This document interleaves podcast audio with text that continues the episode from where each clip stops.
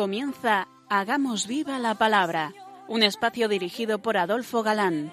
que escuchar atentos. En tu palabra, Jesús, está el mensaje, el del amor, el de andar despiertos. Cuando no tenga sentido la tristeza, en nuestra historia andemos como ciegos. En tu palabra hallaremos la fuerza que nos levante y llene de sosiego. Ojalá comprendamos tu palabra. Ojalá practiquemos tu palabra. Ojalá nos envuelva tu palabra. Ojalá nos transforme tu palabra.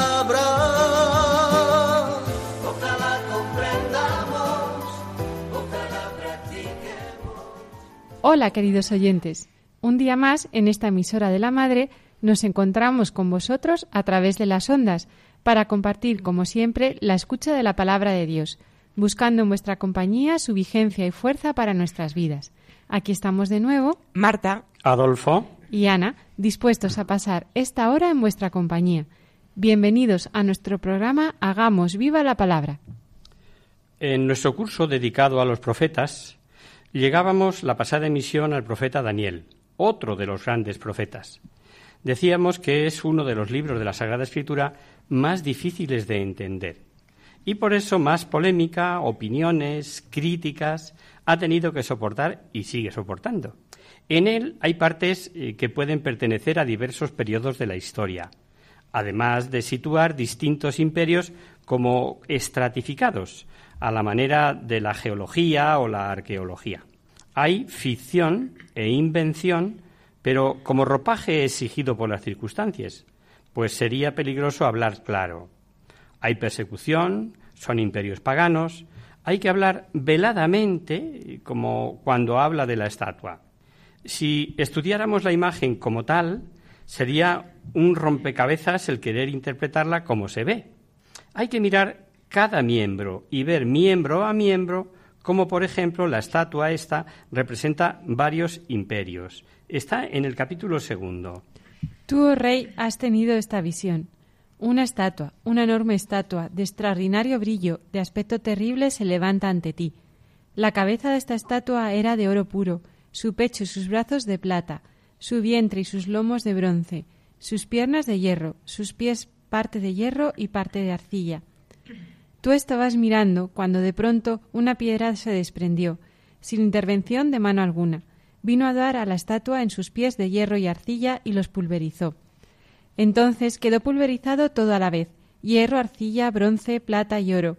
Quedaron como el, tamo de la hora en verano, y el viento se los llevó sin dejar rastro.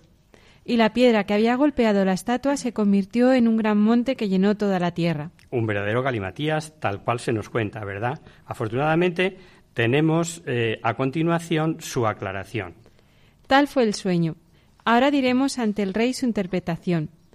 Tú, oh rey, rey de reyes, a quien Dios del cielo ha dado un reino, eh, fuerza, poder y gloria, los hijos de los hombres, las bestias del campo, los pájaros del cielo donde quieren que habiten, los ha dejado en tus manos y te ha hecho soberano de ellos. Tú eres la cabeza de oro. Después de ti surgirá otro reino, inferior a ti, y luego un tercer reino, de bronce, que dominará la tierra entera.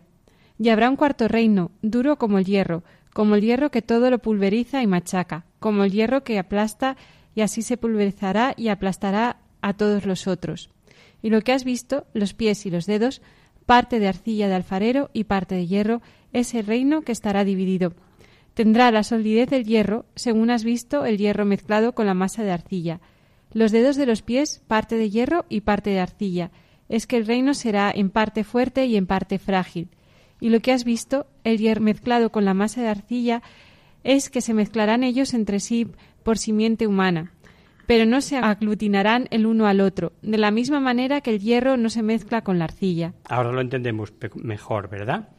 También hay narraciones concretas, como parecen ser las luchas entre los Seleucidas y los Lágidas en tiempos de Antíoco IV Epífanes. Pero otras veces salta al tiempo del final de Antíoco, como por ejemplo Al tiempo del fin, El rey del mediodía se enfrentará a él. El rey del norte irrumpirá contra aquel con carros, jinetes y numerosas naves. Entrará en sus tierras, las invadirá y atravesará. Vendrá a la tierra del esplendor, donde caerán muchos, pero de sus manos escaparán los siguientes: Edom, Moab y los restos de los amonitas. Extenderá su mano sobre los países, ni el país de Egipto escapará. Se apoderará de los tesoros de oro y plata y de todos los objetos preciosos de Egipto. Libios y cusitas le seguirán. Pero noticias venidas del oriente y del norte le turbarán. Saldrá entonces con gran furor, con ánimo de destruir y exterminar a muchos. Plantará sus tiendas reales entre el mar y el santo monte de la tierra del esplendor. Entonces llegará a su fin y nadie vendrá en su ayuda. Esto hemos leído a título de ejemplo, ¿verdad? Pues en cuanto a la formación del texto hay varias opiniones. La primera, hubo un primer texto arameo y al ser una lengua conocida entonces, se tradujo al hebreo en ciertas partes para ser solo dominados por expertos. Segunda, la inversa, se escribió primero en hebreo y lo que interesó que se diera más a conocer se tradujo al arameo. Pues ya veis cómo andan las cosas, para que quepan opiniones totalmente contrarias. ¿Usó por las causas apuntadas la primera hipótesis en la segunda el autor de varios idiomas? Importante. Pese a todo, hoy sabemos que la parte griega existió desde los primeros originales y lo sabemos por los descubrimientos de Qumran. Una cosa está clara, ya lo apuntamos. Refleja la guerra entre los Seleucidas y los Lágidas. Estos son, como vimos, los descendientes de Alejandro Magno. Palestina sufre eh, con los Seleucidas la peor, la peor parte, pues este Antíoco IV, Epífanes, realiza la más brutal represión y persecución contra los judíos por intentar imponer sus costumbres, el helenismo. Prohibió la religión judía y estalla la sublevación que también relatan los libros bíblicos de los macabeos. Este es el tiempo que cita Daniel. Pero ahora voy a revelarte la verdad. Mira, en Persia habrá todavía tres reyes. El cuarto tendrá más riqueza que todos ellos, y cuando por su riqueza se haya hecho poderoso, provocará a todos los reinos de Yaván. Surgirá entonces un rey valeroso, que dominará en un gran imperio y actuará a placer. En trance de engrandecerse, su reino será quebrantado, y repartido a los cuatro vientos del cielo, pero no entre su descendencia ni con un dominio como él había ejercido, porque su reino será estirpado y entregado a otros distintos de aquella.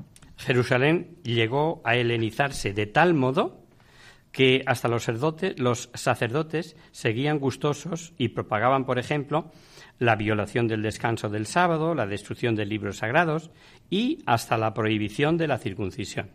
Y hubo más pues ordenaron introducir el culto al Júpiter olímpico en el mismísimo templo de Jerusalén y Júpiter hospitalario en el de Garicín, el de los samaritanos. Poco tiempo después, el rey envió al ateniense Geronta para obligar a los judíos a que desertaran de las leyes de sus padres, ya que dejaran de vivir según las leyes de su Dios. Y además, para contaminar el templo de Jerusalén, dedicándolo a Zeus olímpico, y el de Garicim a Zeus hospitalario, como lo había pedido los habitantes del lugar. Hay un texto precioso del libro de los Macabeos sobre el sentido providencial de la persecución.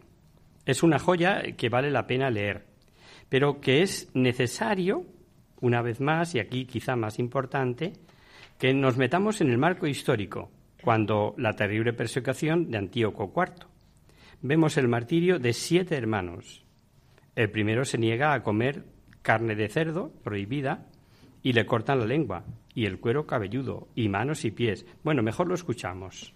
El rey, fuera de sí, ordenó poner al fuego sartenes y calderas. En cuanto estuvieron al rojo, mandó cortar la lengua al que había hablado en nombre de los demás, arrancarle el cuero cabelludo y cortarle las extremidades de los miembros, en presencia de, los, de sus demás hermanos y de su madre. Cuando quedó totalmente inutilizado, pero respirando todavía, mandó que le, acercaran al fuego y le tostaran en la sartén.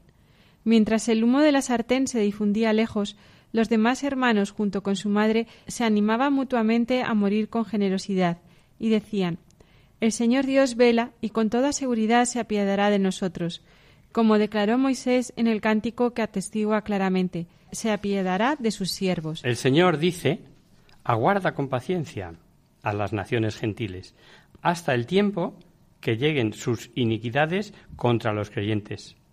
Pero nunca, esto es importante, apartará su misericordia de los que le son fieles. Ruego a los lectores de este libro que no se desconcierten por estas desgracias. Piensen antes bien que estos castigos buscan no la destrucción, sino la educación de nuestra raza, pues el no tolerar por mucho tiempo a los impíos, de modo que pronto caigan en castigos, es señal de gran benevolencia. Pues con las demás naciones el soberano, para castigarlas, aguarda pacientemente a que lleguen a colmar la medida de sus pecados. Pero con nosotros ha decidido no proceder así, para que no tenga luego que castigarnos, al llegar nuestros pecados a la medida colmada. Por eso mismo nunca retira de nosotros su misericordia. Cuando corrige con la desgracia, no está abandonando a su propio pueblo. Quede esto dicho a modo de recuerdo. Después de estas pocas palabras, prosigamos la narración. Recordemos que Daniel cuenta eh, con partes históricas, con partes que no son históricas, pero en ellas se estratifican varios imperios. No olvidar tampoco uno de los fines del libro, que no es otro que fortalecer la fe de sus contemporáneos y facilitar la unidad entre ellos, entre los creyentes. Como tenía que animar a los judíos, lo que dice Daniel en el capítulo segundo, nada menos que todo un Nabucodonosor el Grande a los pies de un judío y reconociendo al Dios verdadero.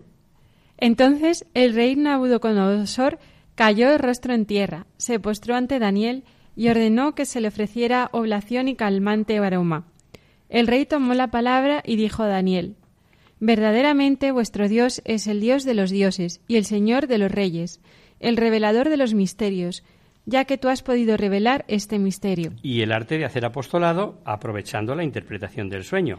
Vaya manera de proclamar que el Dios verdadero es el único que puede dar el poder, la gloria, la fuerza. Leamos.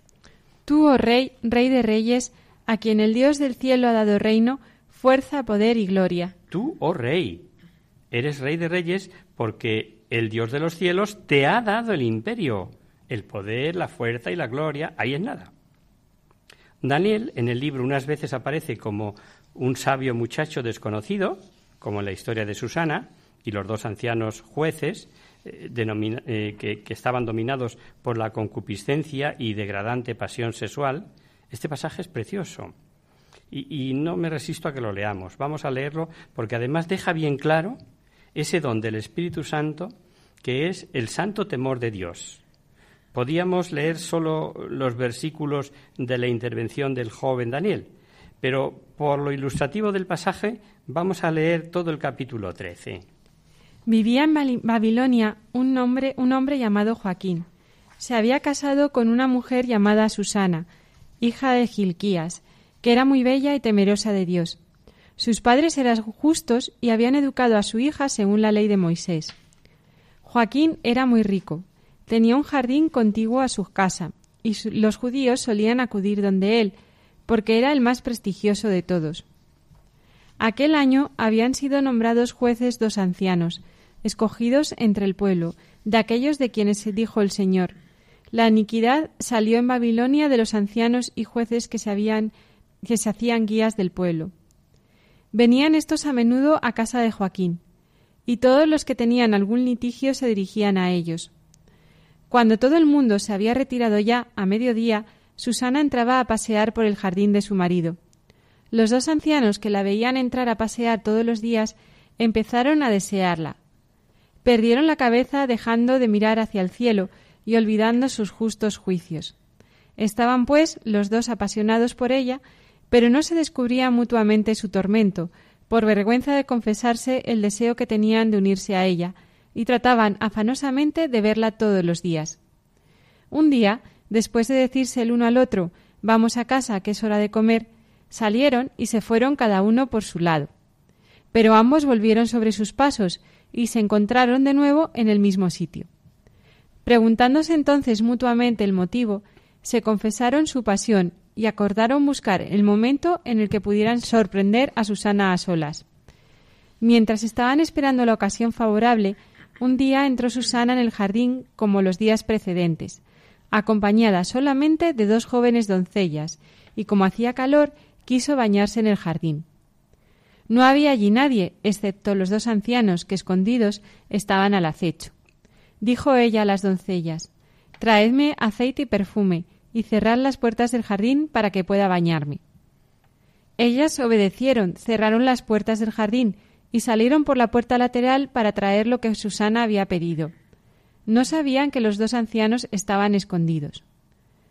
En cuanto salieron las doncellas, los dos ancianos se levantaron, fueron corriendo donde ella, y le dijeron Las puertas del jardín están cerradas y nadie nos ve. Nosotros te deseamos.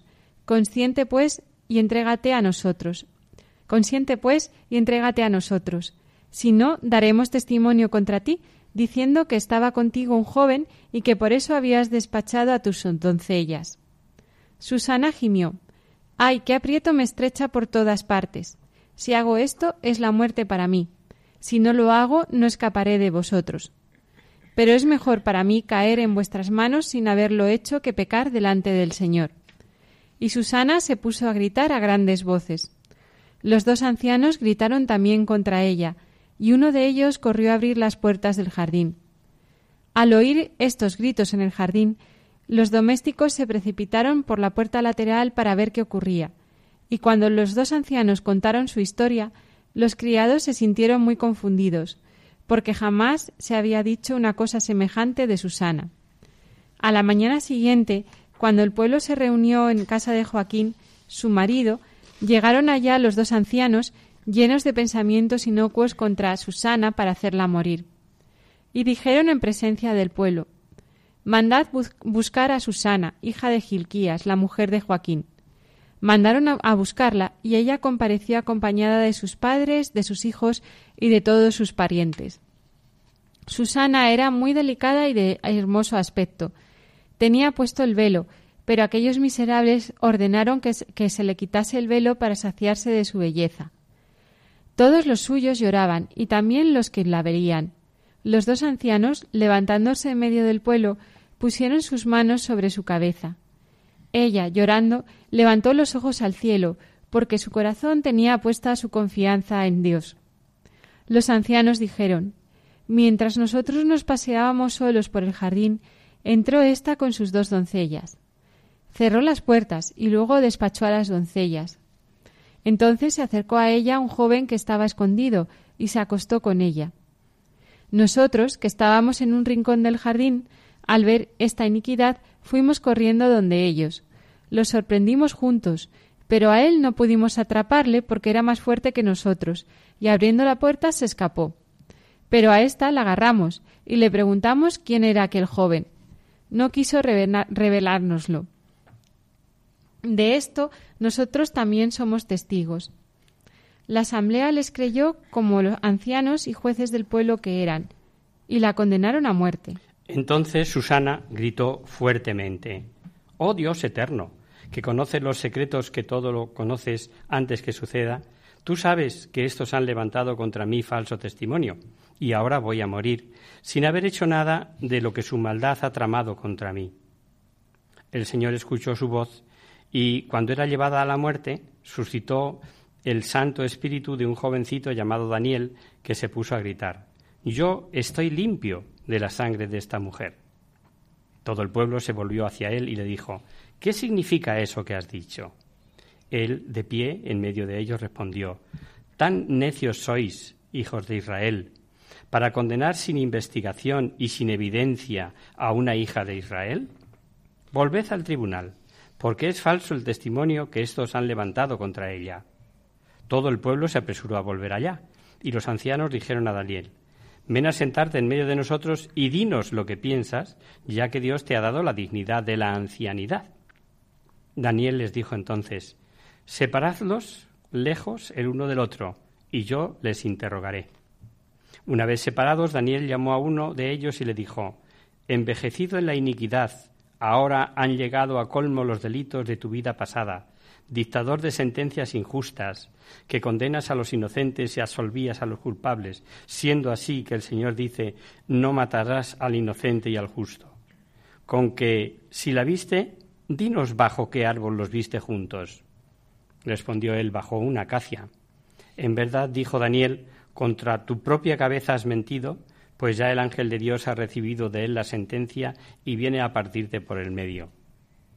Retirado éste, mandó traer al otro y le dijo, raza de Canaán, que no de Judá. La hermosura te ha descarriado y el deseo ha pervertido tu corazón. Así tratabais a las hijas de Israel, y ellas, por miedo, se entregaban a vosotros. Pero una hija de Judá no ha podido soportar vuestra iniquidad. Ahora pues, dime, ¿bajo qué árbol los sorprendisteis juntos? Él respondió, bajo una encina. En verdad, dijo Daniel, tú también has mentido contra tu propia cabeza. Ya está el ángel del Señor esperando espada en mano para partirte por el medio a fin de acabar con vosotros. Entonces la asamblea entera clamó a grandes voces bendición de Dios que salva a los que esperan de él. Luego se levantaron contra los dos ancianos, a quienes por su propia boca había convencido Daniel de falso testimonio, y para cumplir la ley de Moisés les aplicaron la misma pena que ellos habían querido infligir a su prójimo. Les dieron muerte y aquel día se salvó una sangre inocente. Gilquías y su mujer dieron gracias a Dios por su hija Susana, así como Joaquín, su marido, y todos sus parientes, por el hecho de que nada indigno se había encontrado en ella. Y desde aquel día en adelante, Daniel fue grande a los ojos del pueblo. Nos vamos a quedar meditando esta preciosa historia mientras escuchamos esta música.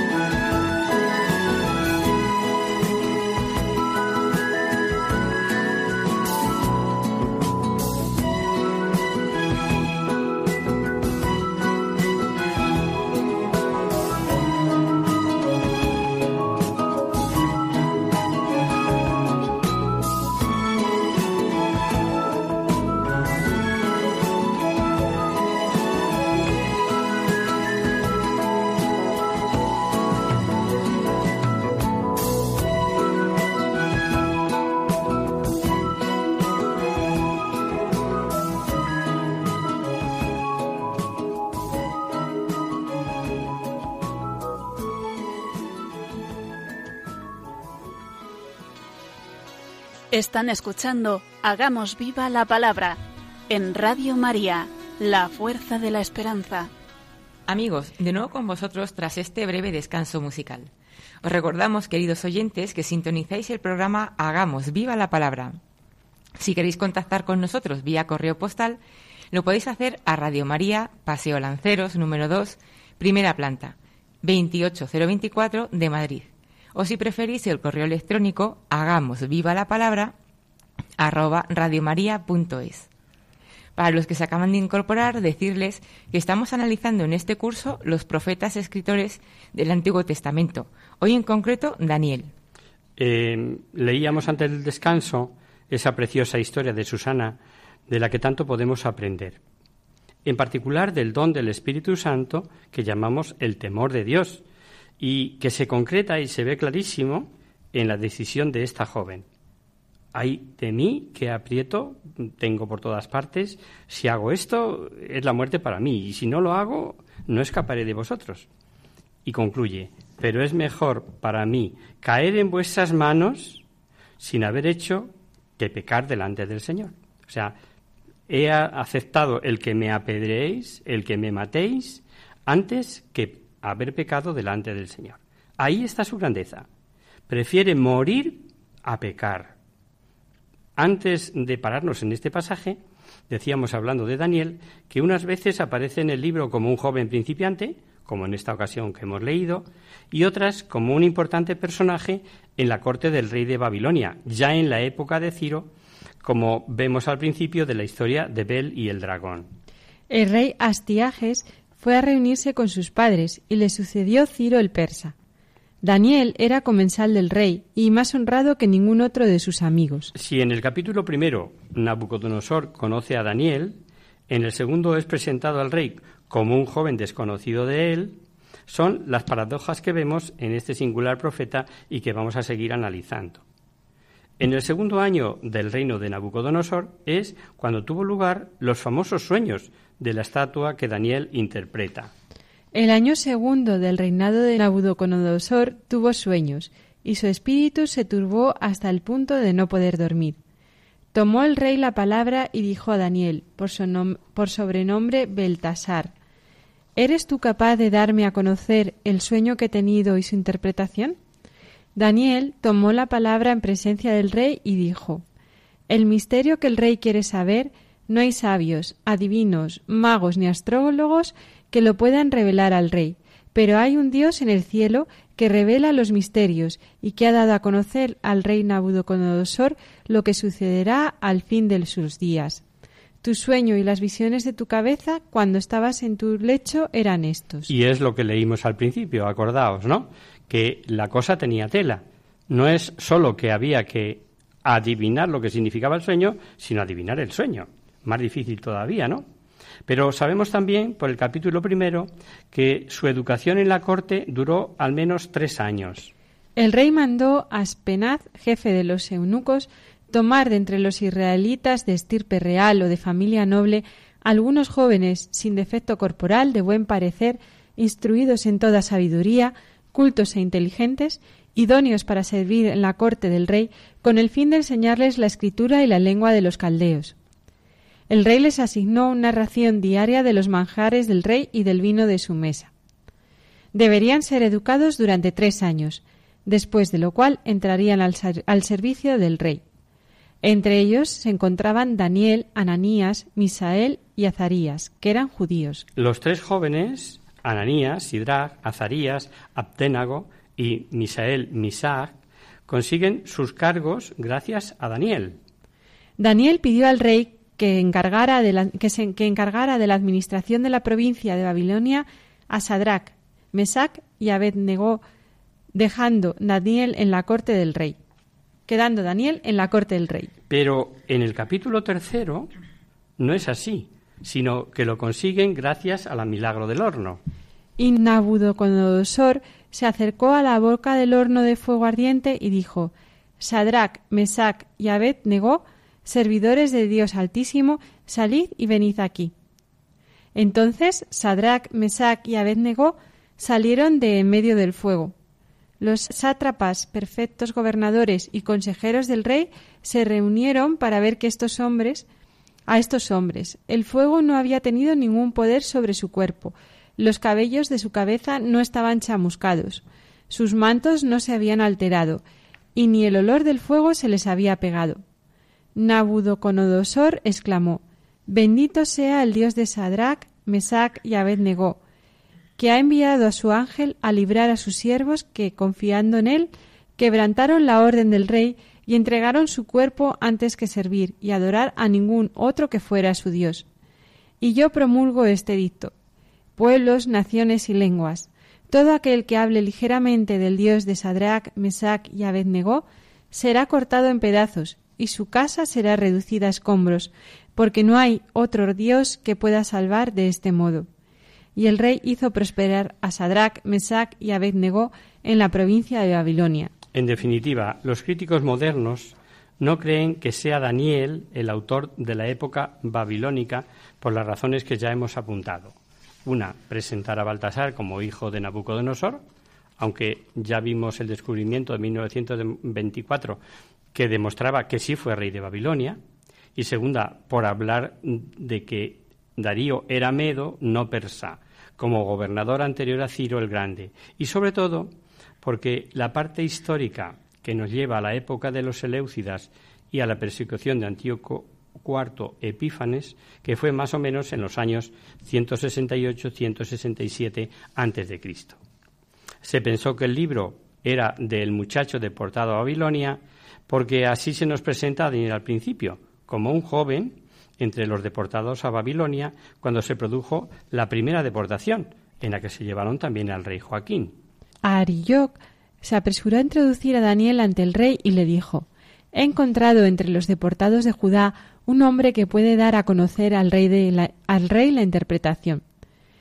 Tomó el rey la palabra y dijo a Daniel, por sobrenombre Beltasar, ¿Eres tú capaz de darme a conocer el sueño que he tenido y su interpretación? Y también porque al narrar una visión en el capítulo 7, habla Daniel en primera persona, estando en Babilonia. El año tercero del reinado del rey Baltasar, yo, Daniel, tuve una visión después de la tenida anteriormente. Y en el capítulo 10 nos habla también de Daniel como protagonista, pero está ya en tiempos de Ciro, un rey de Persia. Personalmente opino lo que es difícil, pero no imposible, que en el año del edicto de Ciro, es decir, en el 538, dando libertad a los judíos para regresar a su tierra, podía ser que Daniel viviese todavía y que en el 605, cuando la deportación de Joaquín, fuera un chaval, un niño, ¿no? y en el 568 sería un anciano de unos 70 años. A lo mejor raro para aquella época llegar a esa edad, pero no imposible. Y para mayores divergencias de distintas opiniones sobre la persona de Daniel, le vemos como jefe de magos. En la sala del festín entró la reina, enterada por las palabras del rey y de sus dignatarios, y dijo la reina Viva el rey eternamente. No te turben tus pensamientos ni tu semblante cambie de color. Hay en tu reino un hombre en quien reside el espíritu de los dioses santos. Ya en tiempo de tu padre se halló en él inteligencia, sabiduría semejante a la sabiduría de los dioses, y tu padre, el rey Nabucodonosor, le nombró jefe de los magos, adivinos, caldeos y astrólogos. Por tanto, ya que en este Daniel, a quien el rey puso sobrenombre Beltasar, se encontró un espíritu extraordinario, ciencia, inteligencia y arte de interpretar sueños, de descifrar enigmas y de resolver dificultades, se ha llamado Daniel y él dará a conocer la interpretación. Y otras veces, como sátrapa, que es un importante gobernador, en este caso de provincia en Persia. Plugo a Darío establecer en su reino 120 sátrapas que estuvieran por medio por todo el reino, bajo el mando de tres ministros. Daniel era uno de ellos, a los que los sápatras deberían rendir cuentas, con el fin de impedir que el rey recibiera daño alguno. Este mismo Daniel se distinguía entre los ministros y sátrapas porque había en él un espíritu extraordinario, y el rey se proponía ponerle al frente del reino entero. Muy amplio y heterogéneamente dispar toda la narración de este extraordinario libro profético, como hemos visto. No obstante, vamos a hacer como una recapitulación resaltando su mensaje, que es lo que al final perseguimos, ¿no? Pudo existir un sabio y famoso personaje que con el tiempo fue adquiriendo rasgos legendarios y fueron cayendo tradiciones, muchas procedentes de escritos sueltos, algunas traducidas y retocadas. Sería un personaje real en principio y tal vez legendario después. A los recopiladores no les interesaron estas dificultades en cuanto al personaje, sino solo el mensaje, porque no les importó mezclar nombres, hombres, fechas y reyes. Es así como resultó un personaje ideal para captar y exponer el misterio de la historia. Es también ideal para animar a los fieles a soportar la terrible persecución del siglo II eh, antes de Cristo con este famoso Antíoco, el, el Epífanes, ¿no? El problema entonces era cómo y en qué acabará todo esto que nos pasa y qué actitud debemos tomar nosotros ahora. Pues ahí está el mensaje de Daniel para sostener la fe y la esperanza, pues las revelaciones, no lo olvidemos, son divinas. Ahí está Dios, que puede salvar del fuego y de las fieras a los fieles. Ahí está Dios, por encima de los imperios, emperadores, dominando y conduciendo a la historia con sabiduría y amor. Y ahí tenemos el triunfo final asegurado, aunque antes haya que pasar por tribulaciones y persecuciones. Los perseguidores acabarán reconociendo al único Dios verdadero, lo que se nos da con la actitud del rey reconociendo a Daniel como el, adorador del único Dios verdadero, ¿no? Acabado el pecado y sin el pecado, terminadas las desdichas, vendrá el reino de los santos del Altísimo, pero el plazo es el marcado por Dios, no por el hombre, y Dios se cuida de que se cumpla. Todos los momentos de la historia son momentos del plan divino, que es un plan eterno. Muchos secretos del plan divino son descubiertos por seres misteriosos que actúan como mensajeros y agentes del Altísimo. Son los ángeles, que también se revelan en este libro y de los que ya hablaremos el próximo día, si os parece.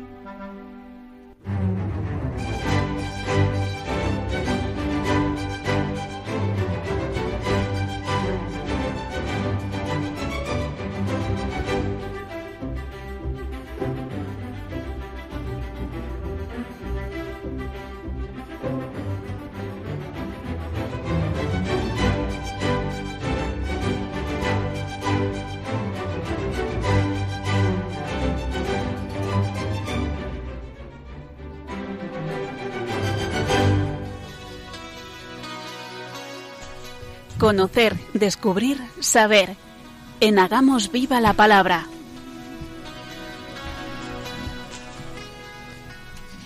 Abrimos ahora este mini espacio del final del programa que llamamos Conocer, Descubrir, Saber para satisfacer vuestras curiosidades, para responder a vuestras preguntas, para hablar de alguna cosa histórica o actual que pueda orientar nuestras vidas de creyentes. Hace un par de semanas respondíamos a Miguel de Avilés que nos preguntaba acerca de Santa Elena, madre del emperador Constantino, y de las reliquias de Jesús que encontró en Tierra Santa. Miguel nos ha vuelto a escribir para aclarar algunas dudas. Su email dice así. Hola Adolfo, te escribo de nuevo para darte las gracias por responder a mi consulta y para pedirte que me aclares algunas cosas o más bien que profundices más en dos temas que mencionaste al hablar de las reliquias encontradas por Santa Elena decías que encontró la casa de la Virgen en Nazaret y que siglos más tarde fue trasladada milagrosamente a Dalmacia. ¿Qué se sabe de este hecho y dónde está ahora la casa de la Virgen? El otro tema del que me gustaría que hablaras es el de la Sagrada Túnica de Jesús, que se conserva en Argentuil. ¿Cómo llegó hasta allí? Muchas gracias por adelantado, Miguel. Eh, muchas gracias a ti, Miguel, eh, por escribirnos de nuevo. Pues como siempre os decimos, si os queda alguna duda, estamos aquí para aclararla. Por tanto, gracias por aprovechar este aviso y volver a escribirnos. Eh, vamos a empezar hablando de la casa de la Virgen de Nazaret. Ya comentamos que Santa Elena la descubrió intacta entre los escombros. ¿Por qué este abandono? ¿Por qué entre escombros? Pues que en el año 70 los romanos arrasaron con todo muchas ciudades de Israel y entre ellas Nazaret, y Santa Elena dio con ella y mandó construir una iglesia alrededor que fue lugar de peregrinación. Se sabe que pasaron por allí San Jerónimo, San Juan Damascenos, San Luis, rey de Francia, y San Francisco de Asís, entre otros. Esta iglesia fue destruida mm, por los sarracenos en el siglo XIII, pero la casa de la Virgen fue trasladada milagrosamente a Dalmacia en los Balcanes, en el territorio que corresponde hoy a Croacia, Bosnia, Herzegovina y Montenegro, lo que llamábamos la antigua Yugoslavia. Actualmente en la casa se encuentra en la ciudad italiana de Loreto y ha dado origen a la advocación de la Virgen de Loreto, patrona de la aviación, por cierto.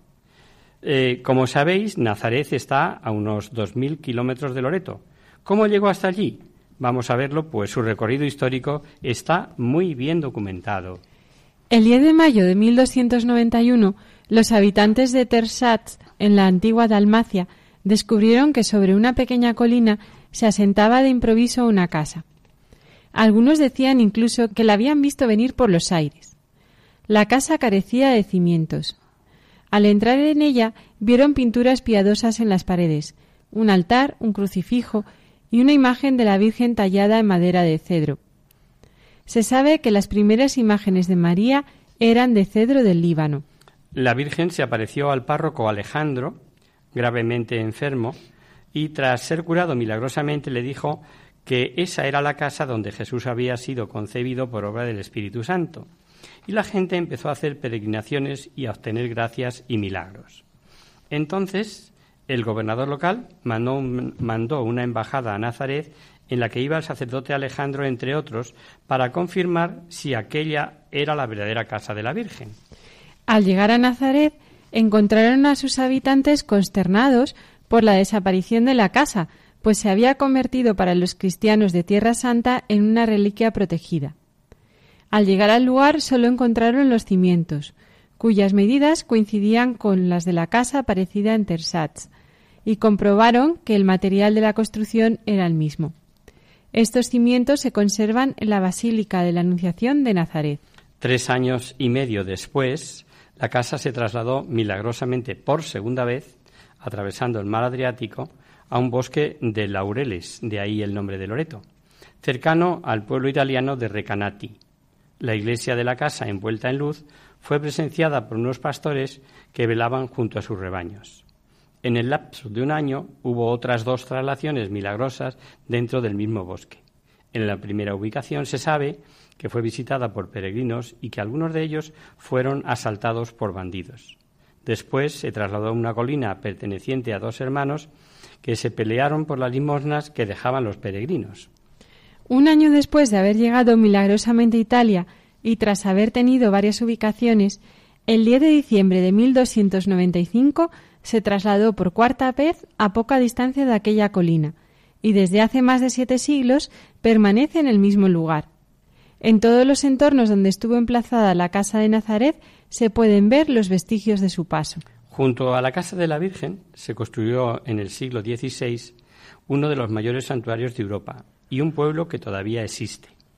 Hasta allí peregrinaron Juan de Austria, que mandó fundir las cadenas de los casi 12.000 esclavos cristianos liberados tras la batalla de Lepanto, para hacer las cancelas de las capillas de la Basílica, Galileo Galilei, la reina Cristina de Suecia o Mozart que tras su visita compuso la música para las letanías lauretanas. La Iglesia ha encargado varios estudios a expertos que cuanto más analizan el caso, más comprueban que su carácter es inexplicable, ya que carece, de cimientos y se puede pasar una barra de hierro por debajo de ella sin impedimentos. Las paredes son bloques de piedra caliza que imitan ladrillos, material utilizado en Israel, unidos por una especie de cemento hecho con sulfato de calcio y polvo de carbón, que se usaba en Palestina en la época de Jesús, pero desconocido en Italia cuando la casa surgió en Loreto. No hay restos posteriores de argamasa que sugieran que haya sido desmontada y reconstruida. La casa, pequeña y sencilla, sigue el estilo típico nazareno de la época de Jesús. La puerta es de cedro del Líbano, árbol típico de Palestina. La otra pregunta que nos hacía nuestro buen amigo Miguel era sobre la sagrada túnica de Jesús que se conserva en Argentuil, cerca de París. Vamos a ver también cómo llegó hasta allí. Eh, dijimos ya en la pasada emisión que entre las reliquias que Santa Elena trajo de Tierra Santa se encontraba una parte de la sagrada túnica, la que llevaba Jesús el día de su muerte y que se conserva en la Catedral de Trevis. Según la tradición, fue tejida por la Virgen y el Evangelio nos dice que era una túnica sin costuras y que sobre ella los soldados la echaron a suertes. También mencionábamos la existencia de otra túnica que se conserva en Argentuil, cerca de París, desde la época de Carlomagno.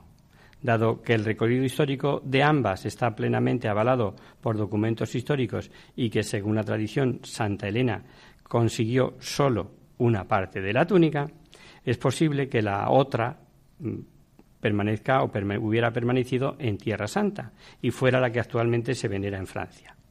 Según esta hipótesis, ambas podrían ser parte de la túnica de Jesús. Tras este breve recordatorio, vamos a centrarnos en la de Argentuil, la que tú nos pides, amigo Miguel. Se sabe que los apóstoles y los primeros discípulos reunieron objetos y recuerdos de Jesús, entre ellos su túnica, en el siglo VI, San Gregorio de Tours la sitúa en la Basílica de los Santos Arcángeles de la ciudad de Galata, a unos 200 kilómetros de Constantinopla, y su sucesor consigna que en el 590 fue llevada por muchos obispos desde Zafat, la actual Jaffa, a Jerusalén, y depositada junto a un fragmento de la cruz que Santa Elena había dejado custodiado en la Basílica del Santo Sepulcro. Tras la conquista de Jerusalén por los árabes, las reliquias fueron repartidas y escondidas.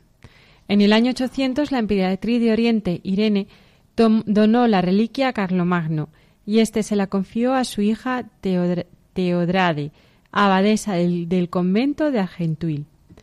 Con las invasiones normandas, las monjas abandonaron el convento y a principios del siglo XII pasó a ser priorato benedictino, continuando con la custodia de la Sagrada Túnica. En 1156 tuvo lugar la primera exposición ante el rey de Francia, Luis VII. El arzobispo de Rouen dejó constancia de ello en un documento en el que da muchos detalles de la Sagrada Túnica. Y también se sabe que se hicieron peregrinaciones y procesiones portando la Sagrada Túnica y que fue famosa la de 1534, a la que asistió Francisco I. Treinta años después, la ciudad fue saqueada y destruida por los hugonotes calvinistas, pero la túnica pudo, ser salvada una vez más. Pasado el peligro, Enrique II la veneró y restauró la iglesia. También la veneró Luis XIII, que por humildad no quiso que abrieran el relicario ante él, pidiendo solo que pasaran su rosario por la túnica. Con la Revolución Francesa, los bienes fueron expropiados. El priorato se dispersó y la túnica fue llevada a la iglesia parroquial. Al ser abolido el culto católico, el párroco la repartió a varias personas de confianza y enterró una parte en su jardín. Tras esto fue arrestado durante dos años.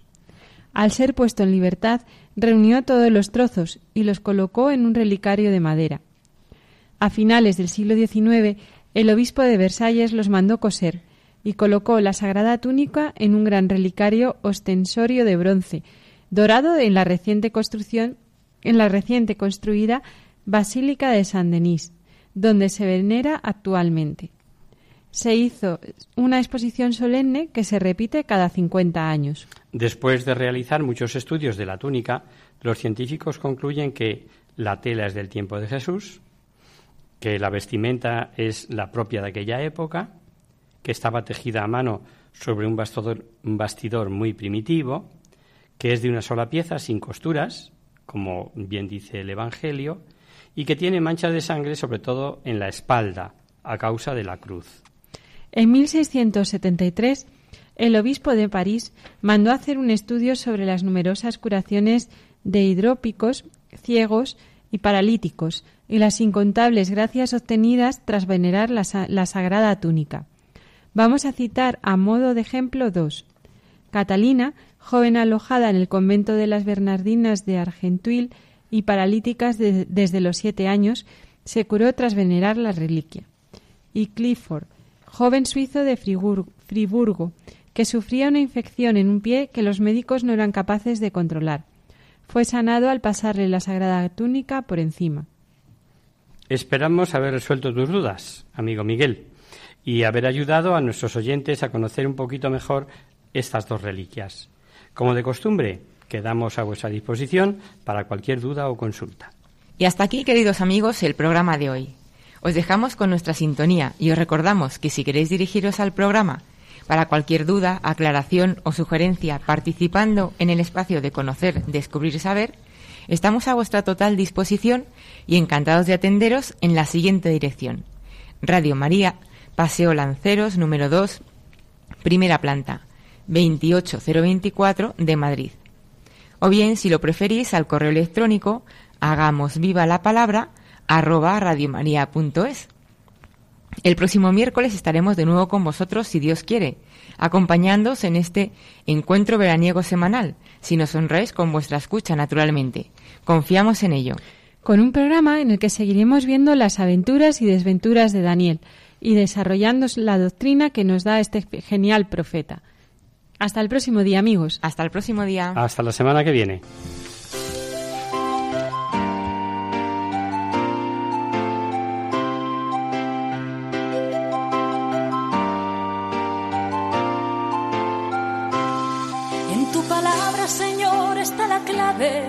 Solo tenemos que escuchar atentos.